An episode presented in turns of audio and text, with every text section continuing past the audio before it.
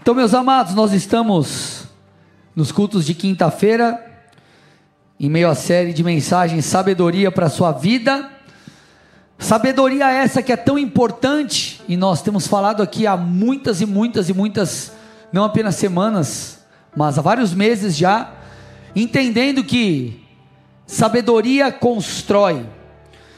Como o escritor de Provérbios diz, através da sabedoria nós edificamos e nós temos aprendido aqui a edificar a nossa vida espiritual, a edificar a nossa família, edificar outras áreas de nossas vidas, como os nossos negócios, é, é, é, as nossas finanças. Então nós estamos, temos estado aqui a cada quinta-feira aprendendo um pouco mais a sermos sábios à luz da palavra de Deus. Agora, a pergunta que nós precisamos fazer a nós mesmos é: para que temos buscado isso? Então, eu tenho o hábito de, de nas quintas-feiras, nós tratarmos de coisas práticas, mas hoje eu quero, hoje eu quero ir um pouco para um campo um pouco mais filosófico aqui. Eu quero te levar a, a, a pensar um pouco mais. E eu quero que eu e você possamos refletir juntos aqui. Para que nós temos edificado tudo isso? Qual é o objetivo de tudo isso? Qual é o objetivo do nosso desenvolvimento pessoal, é, é, espiritual, é, familiar, financeiro, profissional? Qual é o objetivo da vida? Seria, meu irmão, conquistar apenas? Seria prosperar? Seria ter filhos? Uns mais, né? Tipo coelho, outros menos. Seria casar? Como diz o ditado, você não pode morrer sem antes, como que é? Plantar uma árvore? Como que é, Schneider? Escrever um livro e o quê? E casar, por exemplo. Será que a vida ela se resume a isso? Será que existe algo além disso? Um professor de filosofia de uma universidade americana, certa vez, ele Abaixa o, o teclado para mim um pouquinho. Certa vez ele escreveu para 250 dos mais conhecidos filósofos, cientistas, escritores e intelectuais do mundo, pedindo para eles, pedindo é, da parte deles uma opinião sobre qual era o sentido da vida. Gente, a, a, as respostas elas foram das mais diversas. Alguns deram seus palpites, outros para em virtude do seu status, para não ficarem talvez ali sem o que dizer, eles responderam qualquer coisa. Outros é, não sabiam realmente o que responder e inclusive falaram: ó, oh, quando você descobrir, compartilha comigo essa informação. Mas fato é, independente das respostas que foram dadas, todas elas não passavam de mera especulação, eram apenas teorias sobre o sentido da vida. Por que eu posso dizer e afirmar isso de boca cheia? Porque a resposta concreta sobre o sentido da vida, ela só pode ser encontrada no Criador. No Criador. Esse, é, é, é, esse é um princípio básico. Então, se você quer saber tudo sobre um objeto, que, que você precisa fazer? Ler o manual dele. Alguns nem vêm com o manual hoje, vai, vamos dizer, assistir um tutorial completo no YouTube sobre tal coisa.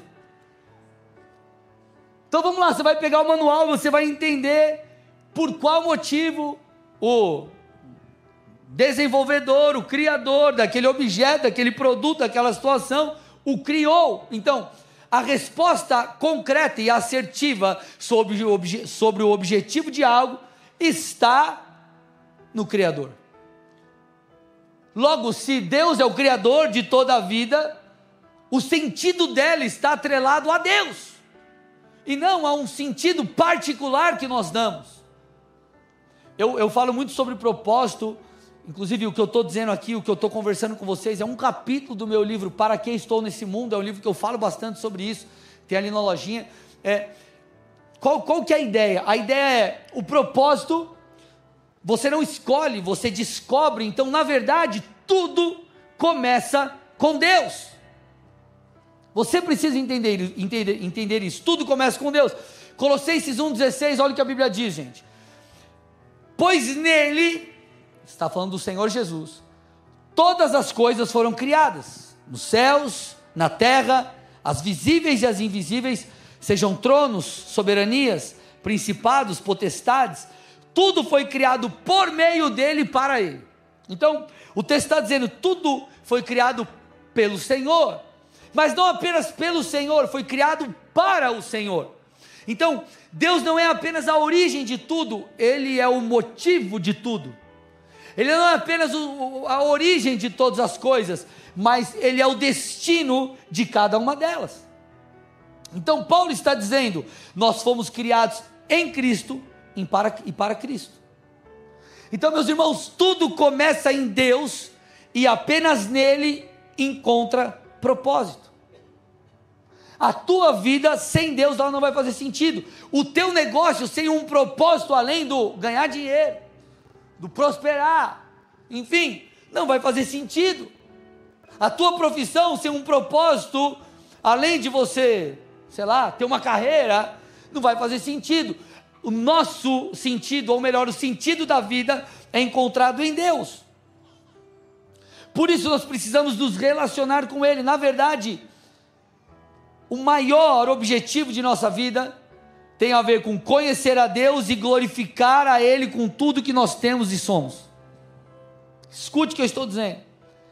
O principal objetivo da nossa vida precisa ser conhecer Jesus e glorificá-lo com quem ou com aquilo que temos e com quem somos. Então, a razão de tudo é a glória de Deus. O tema da mensagem de hoje é Descubra o sentido da vida. O sentido da vida é conhecer a Deus e glorificado e glorificá-lo. O louvor que nós cantamos aqui é, não é, é, muito profético, é a Ele a glória. Romanos 11, 36, a Bíblia diz: Porque dele, por meio dele e para ele são todas as coisas, a Ele seja a glória para sempre. Olha, gente, é, às vezes nós lemos esse texto, nós já ouvimos diversas, talvez, pregações com esse tema, é, é, é sendo utilizado esses versículos, mas se você parar para pensar sobre isso, é muito profundo. Ele está dizendo, ó, porque dele, por meio dele e para ele são todas as coisas. Por isso que nós, costum, nós costumamos dizer, uma pessoa que não está no centro da vontade de Deus, ela é infeliz. Ela pode ter tudo, mas ela se sente como se não tivesse nada. Ou como se tudo que ela tem não fosse suficiente. 2010, casei, mudei para o Paraná. O Senhor tinha um destino profético na minha vida. Eu mal imaginava que eu seria pastor em Colombo. Eu não imaginava. Eu não imaginava que em fevereiro de 2014 eu estaria assumindo essa igreja. Não imaginava. Mas Deus sabia.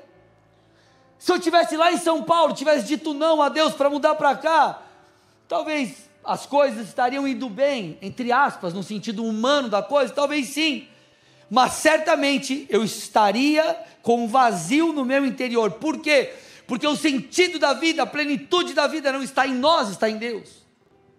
Por isso que você vê, às vezes o cara se desviou, o cara se desconectou de Deus, e por mais que a vida dele tenha despontado em coisas que o mundo julga importante, o cara cresceu profissionalmente, se destacou, a empresa despontou e uau, tá tudo bem, tá tudo certo, tá tudo ok, mas dentro dele está tudo bagunçado. Por quê? Porque ele está distante da fonte da vida. Gente, olha que interessante. Paulo, quando ele, ele escreve para os irmãos da Galácia, aos Gálatas, ele diz assim: ó, Gálatas 1, 3 assim. Ele aqui, saudando os irmãos, abrindo a sua carta, ele diz assim: ó, que a graça e a paz estejam com vocês da parte de Deus, nosso Pai e do Senhor Jesus Cristo, o qual entregou a si mesmo pelos nossos pecados, para nos livrar desse mundo perverso, segundo a vontade de Deus e Pai, a quem seja a glória para todo o sempre. Então ele está dizendo que a Deus deve ser dada a glória para todo o sempre. Nós estávamos aqui cantando há alguns minutos o louvor a Ele a glória. Foi a mesma coisa que Paulo ordenou aos Gálatas, sabe quando? Ali cerca de 50, no ano 50 depois de Cristo, foi quando foi escrita essa carta. Então, olha que interessante. Nós estamos falando de algo que foi dado aos filhos de Deus, comissionado aos filhos de Deus, desde lá de trás, que é dar glória a Deus, honrar a Deus, quando você vai para os dez mandamentos, você percebe falando sobre adorar apenas um único Deus, e nós veremos Deus sendo adorado por toda a eternidade. A Jesus foi dada a glória lá atrás, tem sido dada a glória hoje e será dada para todo o sempre. Por quê? Porque o sentido da vida está atrelado a isso. Está atrelado a isso. Eu, eu citei um exemplo aqui de pessoas que se desviam, estão distantes de Deus, mas vamos pegar uma, talvez uma realidade mais próxima à tua. Você está conectado com Deus, você está firmado na palavra, você está andando, vivendo em arrependimento. Mas pega uma semana lá, irmão, que você não orou direito, não leu a Bíblia, sei lá, não, não, não, não veio para o culto. Você já começa a sentir meio mal, vazio, parece que está um buraco dentro de você. Por quê? Porque você se desconectou de Deus. A vida não faz sentido sem Deus.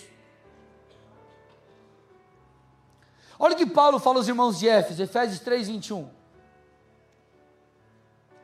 A Ele seja a glória na igreja e em Cristo Jesus por todas as gerações, para todo o sempre. Judas 1, 25.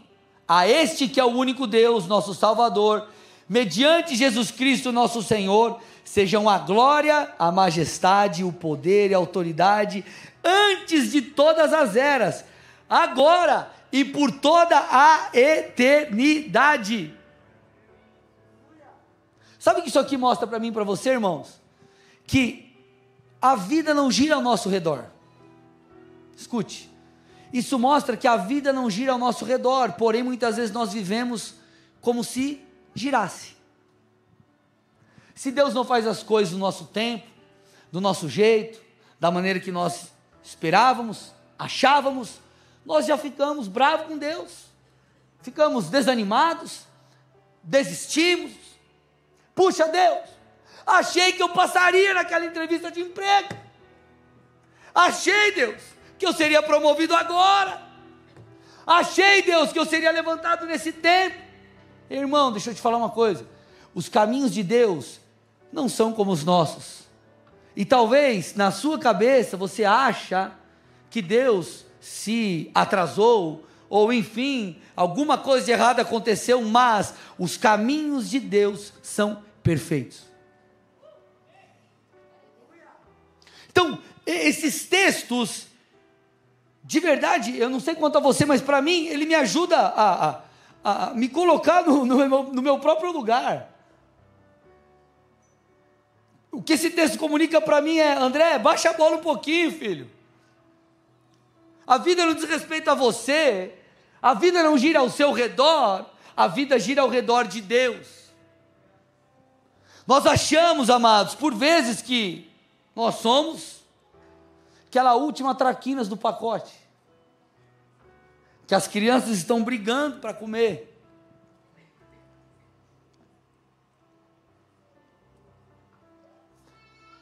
Por que, que você acha que, que, que Deus criou todas as coisas? Deus criou todas as coisas para revelar a sua glória, e em contrapartida, ele será adorado.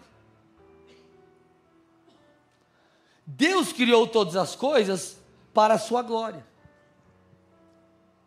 Olha que interessante, Romanos 1, 18 a 21 diz assim: ó, A ira de Deus se revela do céu contra toda impiedade e injustiça dos seres humanos, que por meio da sua injustiça suprimem a verdade.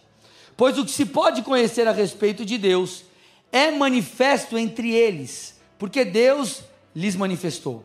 Porque os atributos invisíveis de Deus, isto é, seu eterno poder e sua divindade, claramente se reconhecem desde a criação do mundo, sendo percebido por meio das coisas que Deus fez.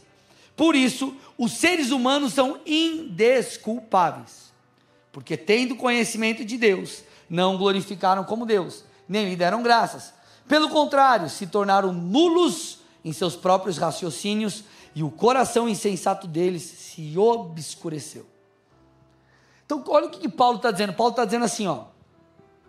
Os seres humanos, eles são indesculpáveis quanto a dizerem sim ou não a Deus. Deus se revela a toda pessoa. E talvez Deus não se revelou a uma pessoa por meio da pregação do evangelho, vamos pegar num país que ou um local, uma região onde o evangelho nunca chegou uma região distante da terra, mas Deus se manifestou por meio das coisas criadas.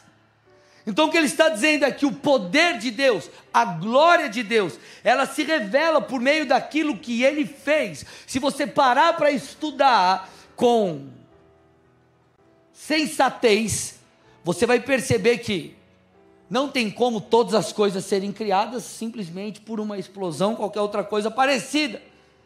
Então o texto está dizendo: Deus se revela por meio daquilo que ele fez, para que as pessoas olhem, se espantem e falem: Uau, existe um Criador, e a esse Criador eu devo dar glória. Paulo está dizendo, versículo 21, tendo conhecimento de Deus, ou tendo acesso àquilo que Deus fez, ao seu poder, à sua glória, não o glorificaram como Deus. Então, o objetivo, meus amados, da vida envolve conhecer a Deus e glorificá-lo. Sabe por quê? Deixa eu falar com vocês aqui, ó. presta atenção. Tudo diz respeito à adoração. Quando, quando Deus ele, ele, ele vai falar sobre mim, sobre você, ele, ele, ele usa algumas, alguns nomes, vamos dizer assim ele nos chama de servos, ele nos chama de filhos, enfim. Mas ele também nos chama de adoradores. E cada um, desse, cada um desses nomes, cada um desse, de, desses chamamentos, eles apontam para qual deve ser a nossa postura em relação a Deus. Se Deus me chama de adorador, nos chama de adoradores em potencial, é porque Ele espera de mim, de você, adoração. E é muito interessante porque tem um texto. Jesus, no Sermão do Monte, falando ali a, a, a, o contexto, é, muitas vezes nós usamos, na verdade, esse texto para falar sobre finanças, mas ele traz um princípio, Mateus 6, 24, diz assim o texto: Ninguém pode servir a dois senhores, porque ou irá odiar um e amar o, e amar o outro, ou irá se dedicar a um e desprezar o outro. Vocês não podem servir a Deus e as riquezas. O final aqui do texto ele está falando sobre o comparativo de Deus e riquezas, enfim. Mas olha o que ele fala no início: ninguém pode servir a dois senhores, porque ou você vai odiar um e amar o outro, ou se dedicar a um e desprezar o outro. Tudo diz respeito à adoração. Sabe como você adora a Deus? Quando você o obedece. Quando você o obedece, não é só quando você canta, não é só quando você louva. Você o adora quando você o obedece. Porque a Bíblia diz: aquele que tem os meus mandamentos e os guarda, ou seja, cumpre com eles, este é o que me ama. Então, Deus ele, ele, ele, ele, ele nos conclama a adorá-lo. E nós o adoramos quando nós nos posicionamos segundo a palavra. Então, na verdade, tudo diz respeito à adoração, porque o inimigo, Satanás, sabe do que ele se alimenta espiritualmente falando? Do pecado. Isso é bíblico. Agora, a tua vida de santidade ela exalta Deus, você adora a Deus. A pastora Carol fez um repost esses dias num vídeo, um Reels, assim, eu fui assistir e eu vi uma irmã comentando sobre uma pregação que ela ouviu, do, do Bill Johnson. Bill Johnson é um pastor da Bethel, ele, recentemente, alguns meses atrás, a esposa dele faleceu de câncer, E, se eu não me engano, pou, pouquíssimos dias assim após o falecimento, ele foi ministrar na igreja, foi pregar. Aí falou assim: Mas, pastor, né, você acabou de passar por isso e tudo mais. Tipo assim, você não quer dar um ar, né? Aí ele falou assim: quando nós estivermos na eternidade com Deus, lá não haverá choro, dor, lágrimas.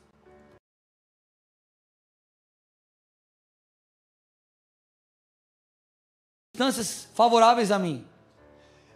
A única fase que eu tenho para honrar a Deus em meio à dor é nessa terra. Eu falei, uau!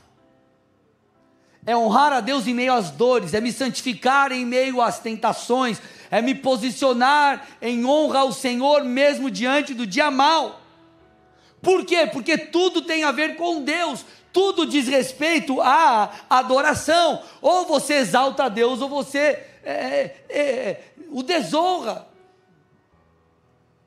João 4, 23 e 24, a Bíblia diz: Mas vem a hora, e já chegou, em que os verdadeiros adoradores adorarão o Pai em espírito e em verdade, porque são esses que o Pai procura para seus adoradores.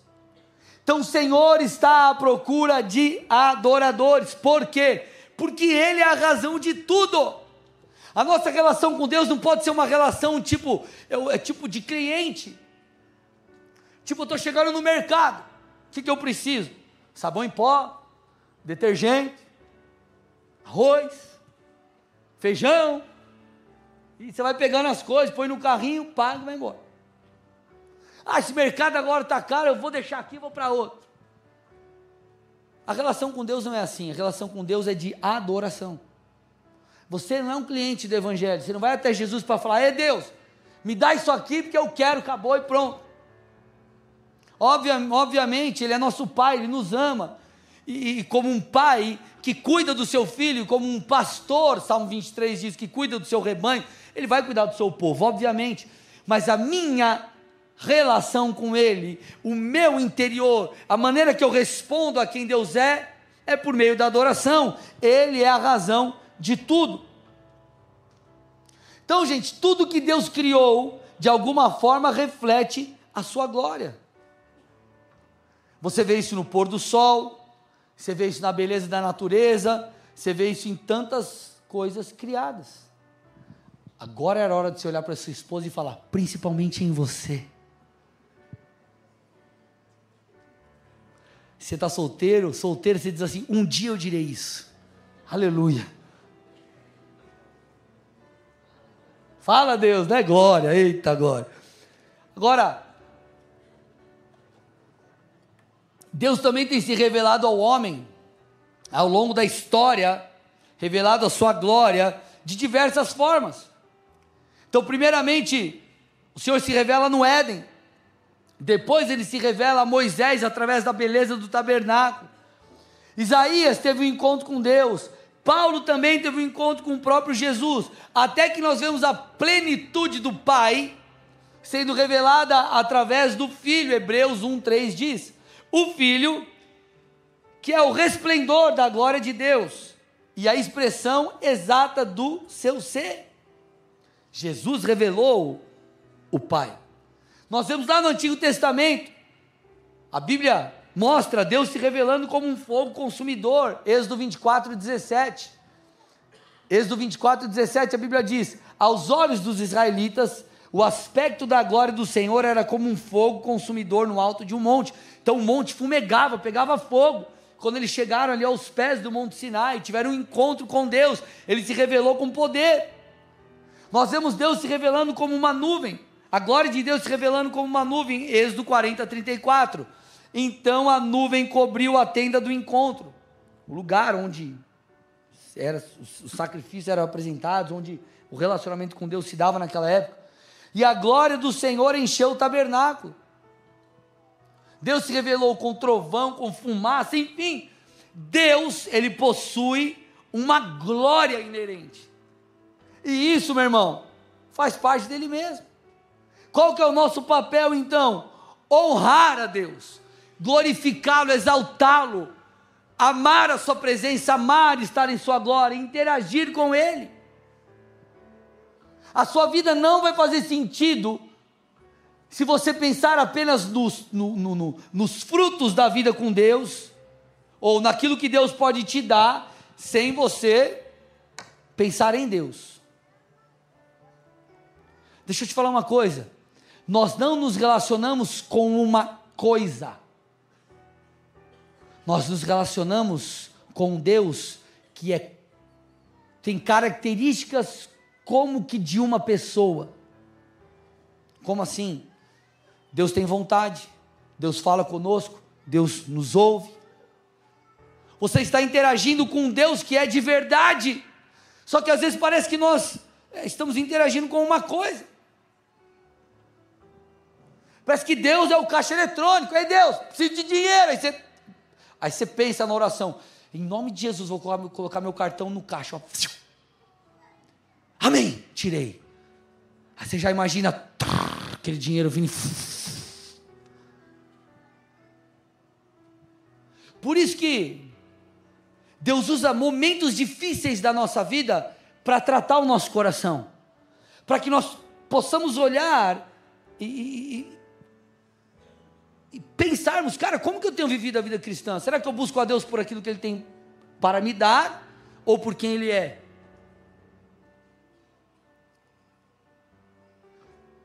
Talvez você esteja passando por, uma, por um momento na sua vida onde, ou quem sabe, ele não cessará enquanto você não entender que Deus é suficiente. Ponto. Deus é suficiente. Se Ele não te desse, não me desse mais nada, na verdade Ele não precisaria dar, porque Ele já deu tudo, Ele deu o seu filho. Acabou. Isso basta. Paulo disse assim: ó, essas leves e momentâneas tribulações que eu estou passando, produzem para mim um eterno peso de glória. E deixa eu falar uma coisa, irmãos, pensa no cara que sofreu por causa do evangelho. Paulo foi preso, apanhou, foi perseguido. Estuda a vida do apóstolo Paulo. E ele disse o quê? Tudo isso que eu passei que talvez não é nem 1% daquilo que nós já passamos por causa de Jesus. Nem meio por cento. Ele está dizendo: Isso para mim é como uma leve e momentânea tribulação. Por quê? Porque os olhos do apóstolo Paulo estavam prioritariamente na eternidade. Ele sabia que no final de todas as coisas, o tempo na terra é pequeno se comparado à eternidade com Deus. Eu não estou dizendo que você tem que agora ficar pensando só em ir para o céu. Oh Deus, me mata logo então, Jesus, por favor. Não é isso, irmão. Mas o que eu estou tentando te dizer é que a vida com Deus ela vai além de ter e conquistar. Ela tem a ver com tornar-se, com ser, com adorar, com interagir com Deus. Eu falei que hoje a gente ia sair do prático, a gente ia filosofar um pouquinho aqui. Salmos 29, 1, olha o que a Bíblia diz: Deem ao Senhor, ó filhos de Deus, deem ao Senhor glória e força. Olha quantos textos que nós já lemos que apontam é, para a mesma coisa.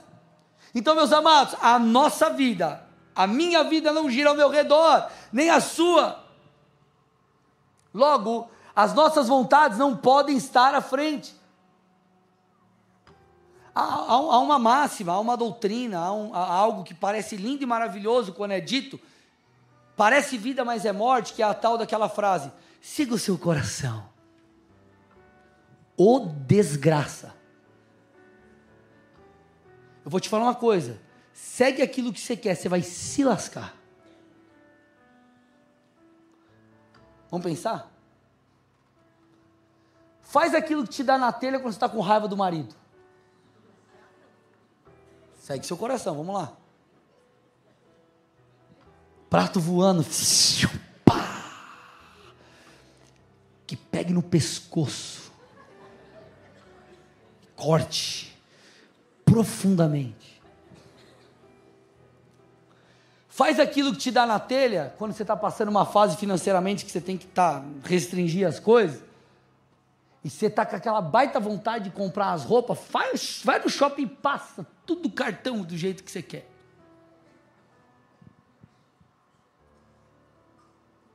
Aí você está em dieta, cuidando da saúde. Você está com aquela fome. Aí você vai no mercado. Aí você olha. Compra tudo o que você quer e come no mesmo dia. Faz, faz o que você quer. Você está se santificando, posicionado no Senhor. Aí vem um amigo teu, você está num dia mais para baixo, mais sentindo sozinho. Ô, oh, vamos pro rolê. Aí você lembra que você fumava um com o cara. E dá aquela vontade. Segue seu coração. Você vai ver para onde você vai, desgraça. Tô bravo. Então para com esse negócio. Eu tenho que ser feliz. Você não tem que ser feliz. Tem que seguir a Jesus. É isso que vai te fazer feliz. Acabou. Ai, mas será que Deus não quer que você seja feliz? Claro que Ele quer, mas quem disse que a felicidade tem a ver com fazer aquilo que você quer? Felicidade tem a ver com fazer aquilo que Jesus quer. Deixa eu tomar uma água para dar tempo para você pensar.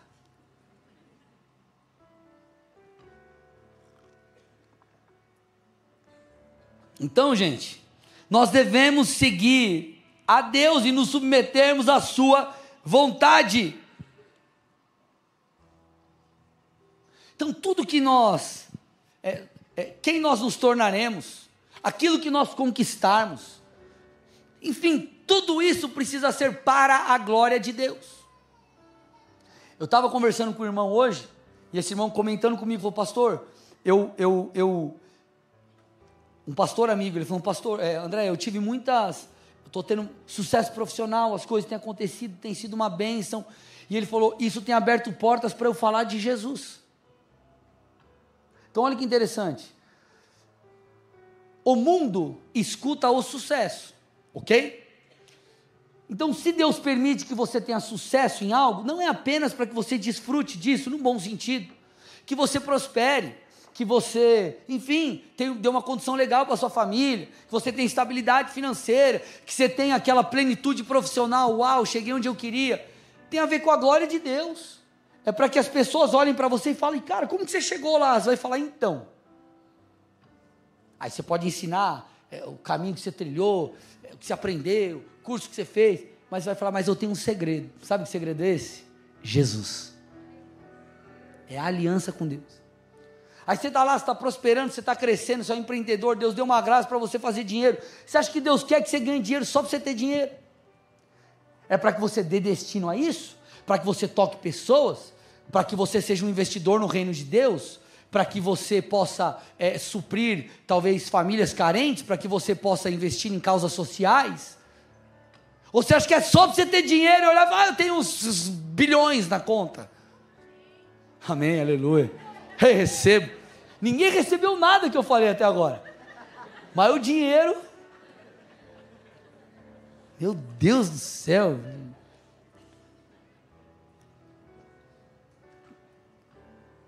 Então, o objetivo da nossa vida, na verdade, não tem a ver com a gente, tem a ver com Deus. Tudo diz respeito a Ele. Colossenses 3,17: E tudo o que fizerem, seja em palavra, seja em ação, façam em nome do Senhor Jesus, dando por Ele graças a Deus. Diante disso, eu te pergunto, meu irmão e minha irmã, a sua vida tem honrado a Deus? a sua rotina tem honrado a Deus. Nos seus objetivos, nos seus alvos, Deus está presente. É, é, é, é, você tem vivido a sua vontade ou a vontade dele, você tem vivido o seu propósito ou o propósito dele.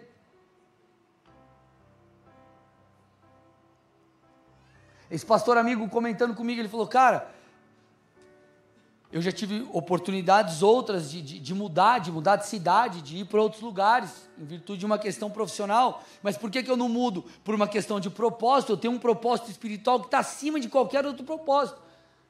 As pessoas que olham para ele vão falar assim: cara, você está abrindo mão disso por causa de um propósito espiritual? Sim, isso coloca Deus no trono, isso exalta a Deus e mostra que o Senhor está à frente de tudo.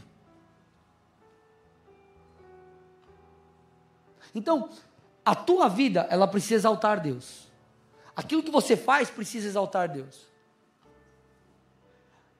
A, a, a tua profissão, o teu dia a dia precisa exaltar Deus. E exalta Deus quando? Quando você obedece, quando você dá bom testemunho, quando ainda que você não saiba evangelizar pessoas, quando no seu dia a dia, de alguma forma você tenta comunicar: ei, Deus tem abençoado a minha vida, Deus tem falado comigo, Deus tem me ajudado. Então, você tem vivido os propósitos de Deus ou fugido dos propósitos de Deus?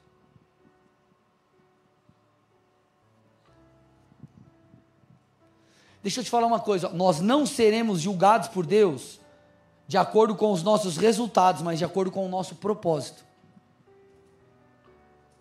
Como eu disse, se eu não tivesse mudado para cá, para o Paraná, eu poderia ter grandiosos resultados na minha profissão, a carreira que eu estava seguindo.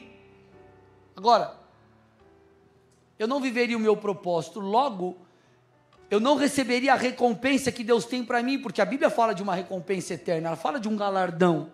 As nossas, as nossas obras, elas serão provadas, testadas pelo fogo. E se elas forem obras segundo a vontade de Deus, nós então colheremos disso na eternidade.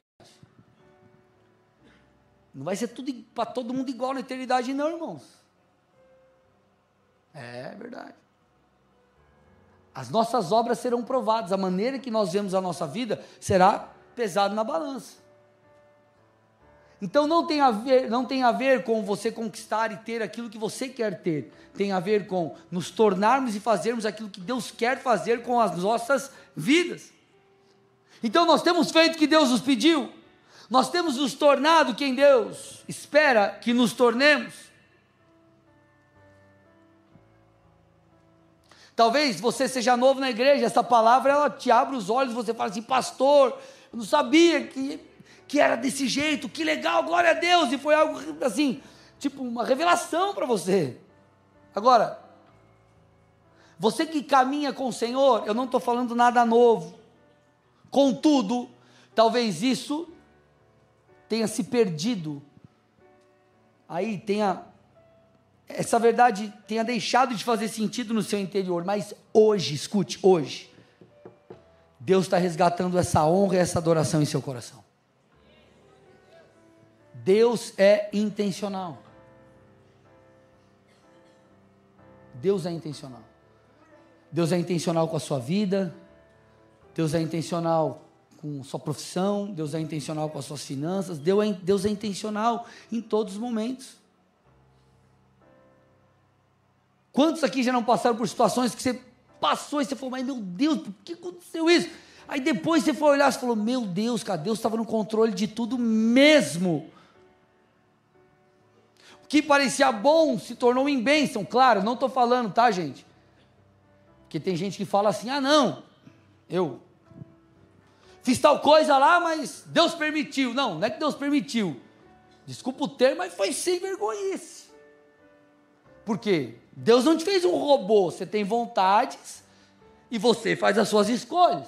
Então tem gente que põe na conta de Deus algo que, na verdade, devia estar na sua, na nossa. Mas existem coisas que realmente, peças que Deus move. E no final das contas nós afirmamos: Deus tem razão.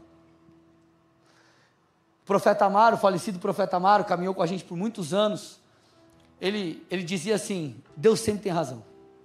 E é verdade, irmãos. Deus sempre tem razão. Então, a nossa vida, Deus, Deus, ele, Deus ele sempre será intencional comigo e contigo. E nós precisamos entender isso. Vocês estão aqui, gente? Agora, por que, que é interessante nós entendermos isso e nos posicionarmos? Porque eu estou terminando a mensagem porque Paulo, falando a Timóteo, ele fala sobre os tempos do fim. 2 Timóteo 3, 1 a 5. E nós vemos, esse texto é um retrato dos dias de hoje. Ele diz assim: ó, Timóteo, nos tempos do fim, as coisas funcionarão da seguinte forma: as pessoas serão assim. E ele diz: os seres humanos, passa o versículo para mim, serão egoístas, avarentos, orgulhosos, arrogantes, blasfemadores desobedientes aos pais, ingratos, ímpios, sem afeição natural, implacáveis, caluniadores, sem domínio de si, de si, cruéis, inimigos do bem, traidores, atrevidos, convencidos, mais amigos dos prazeres do que de Deus, e por aí vai. Olha quanta coisa.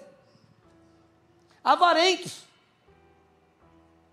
O tempo passa, parece que a questão é ostentar, ostentar, é ter grana, ostentar, ostentar, fazer um post na rede social, ostentar, ostentar, ter grana, ter grana. Para que você quer ter grana? Para ter grana, para ter status, arrogância, orgulho, blasfemadores. A sociedade hoje, a cultura hoje blasfema contra Deus, blasfema contra a família tradicional, blasfema contra aquilo que é bíblico.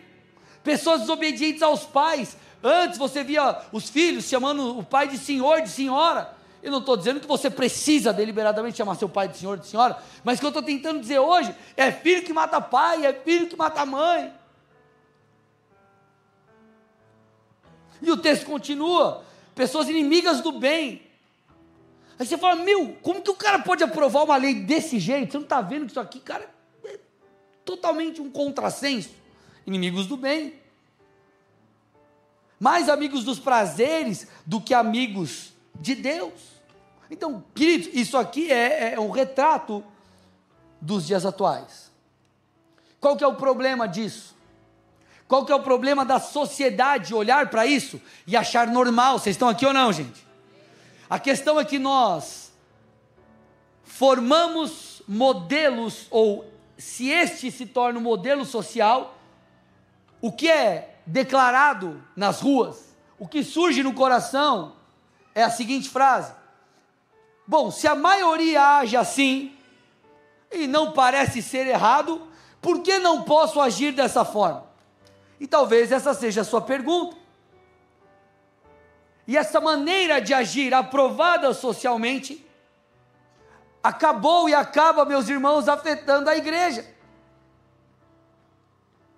Então nós vemos pessoas que hoje em dia, por exemplo, a sociedade atual, as pessoas hoje em dia, elas são emocionalmente mais frágeis do que antes.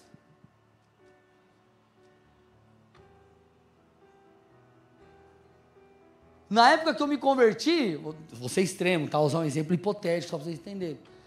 Aí, sei lá, eu olho pro irmão e falo: Ô irmão, de púlpito, não te vi no culto domingo, onde você estava? Brincando assim, né? Vamos dar um exemplo. Se você faz isso hoje, pastor humilha irmão no meio da congregação. Irmão,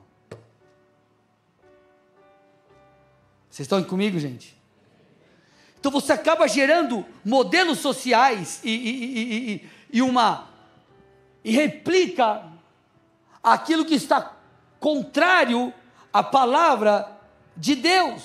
Agora, quando nós voltamos os nossos olhos para Cristo e entendemos que Ele é o centro, nós não nos adaptamos ao mundo, nós nos adaptamos a Ele. Por isso que Paulo diz: renove a sua mente. Não molde a sua mente segundo os padrões desse mundo, mas segundo Cristo. Por quê?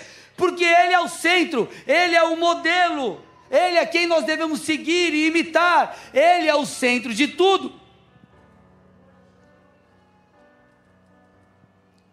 Então, meus amados, a Bíblia, ela é uma, ela é um, é um, é, é, a intenção do Senhor aqui, é a Sua palavra mude a maneira que a gente enxerga a vida. Porque a maneira que nós enxergamos a vida determinará o nosso destino, determinará as nossas prioridades. Se você entender que a sua vida é para glorificar a Deus, você vai usar o seu tempo, os seus recursos, sua energia, seu vigor para isso.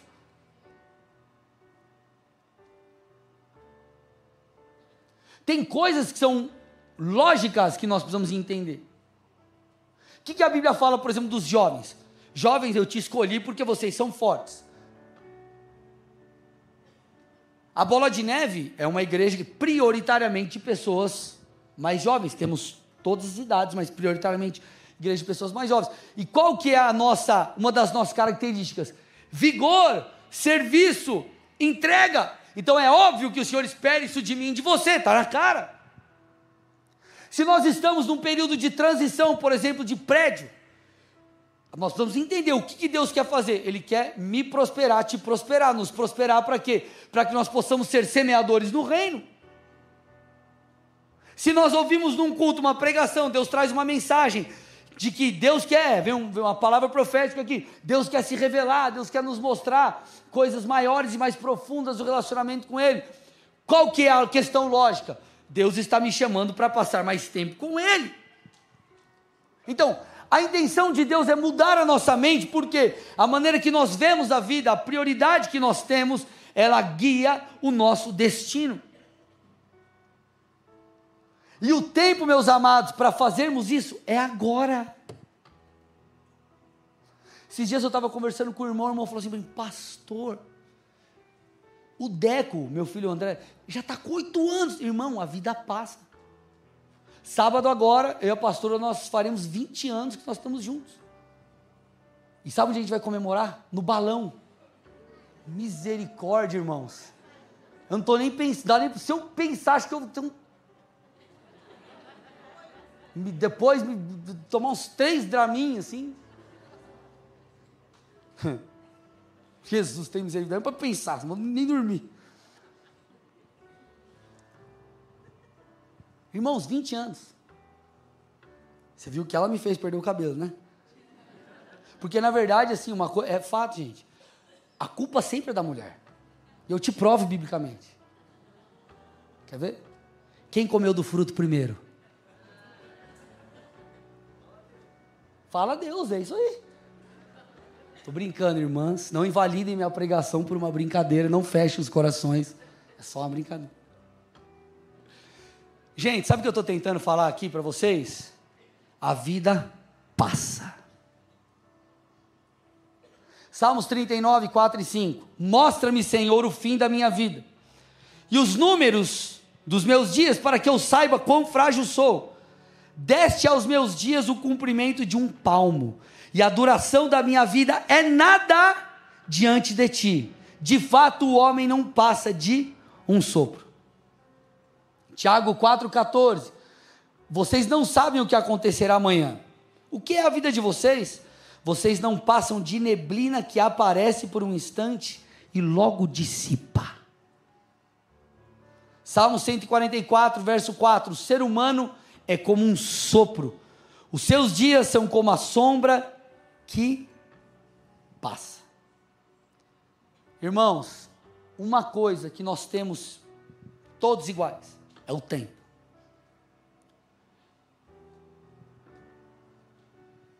Só o tempo, sei lá, estou 50 minutos pregando aqui mais ou menos. Esse tempo já passou, não volta mais. Então, como você tem usado o seu dia? A sua rotina? A tua história, você tem edificado o quê? Aquilo que você tem edificado é para quem? O que temos feito com as nossas vidas? Então, até quando você vai ficar esperando para se lançar no propósito de Deus? Até quando você vai ficar esperando para entregar a tua vida para Jesus? Até quando você vai esperar para fazer aquilo que Deus te pediu? Porque Ele é a razão de todas as coisas. Sem Ele, nada vai fazer sentido. Com Ele, tudo fará sentido. Você pode não ter nada, mas com Deus, você tem tudo. Tudo, eu não digo, entendo, eu não estou aqui querendo é, dizer que, ai, não é importante as coisas, que você tem que abrir mão. A Bíblia não condena dinheiro, não, irmão ter dinheiro. A Bíblia condena o amor ao dinheiro. Agora, prosperidade é bíblica. Ponto, isso é fato. Agora, o que eu estou tentando dizer é: tudo sem Deus é nada. Nós precisamos construir a nossa vida em um sólido fundamento que é Cristo. Então que você possa, talvez, saindo daqui, esses próximos dias, fechar para balança, irmão. E avaliar e, e se perguntar: o que, que eu tenho feito da minha vida? Porque talvez você está protelando muitas coisas que você já deveria ter feito. E o Senhor está te chamando para se posicionar. Amém? Feche seus olhos, curve sua cabeça em nome de Jesus.